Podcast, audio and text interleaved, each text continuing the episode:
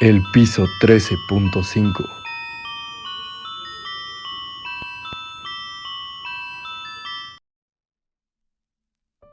La reencarnación puede ser definida como el proceso mediante el cual, al morir una persona, su alma se separa del cuerpo, para posteriormente tomar otro cuerpo diferente y volver a nacer.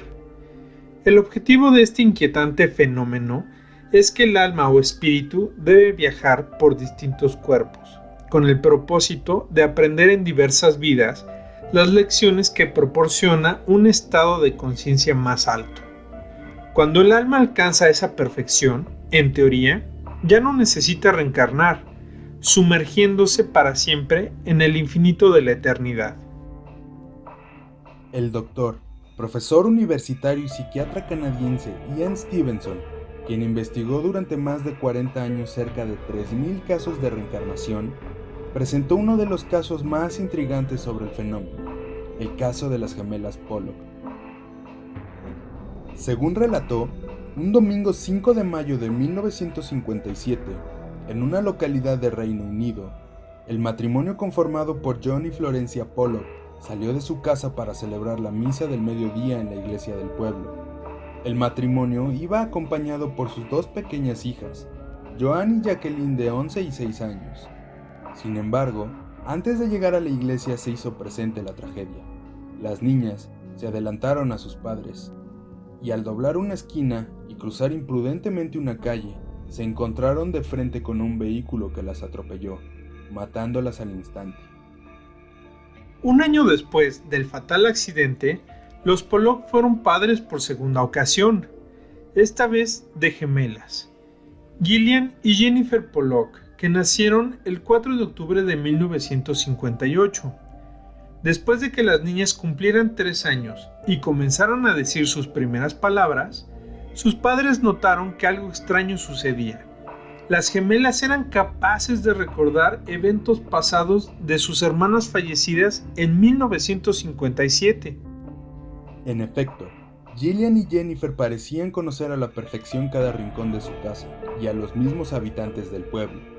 Sus hábitos y costumbres eran idénticos a los de sus hermanas e incluso hablaban del mismo modo.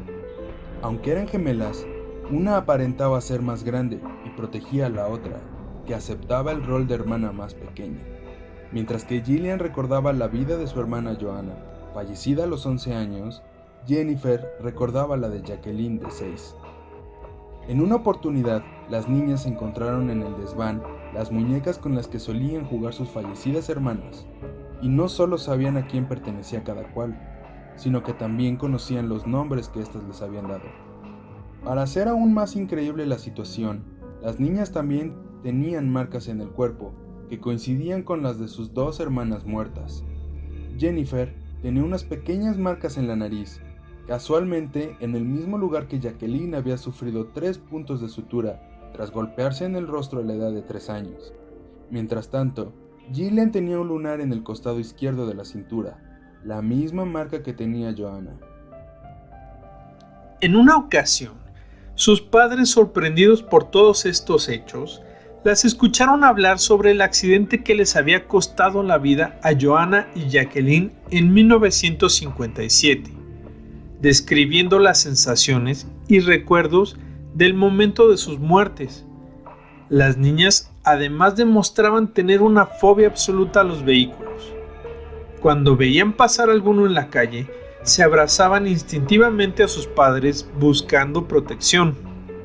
Sin embargo, después de que las niñas cumplieran 5 años, Jennifer y Gillian Pollock dejaron de experimentar estos extraños comportamientos y comenzaron a vivir una infancia totalmente normal.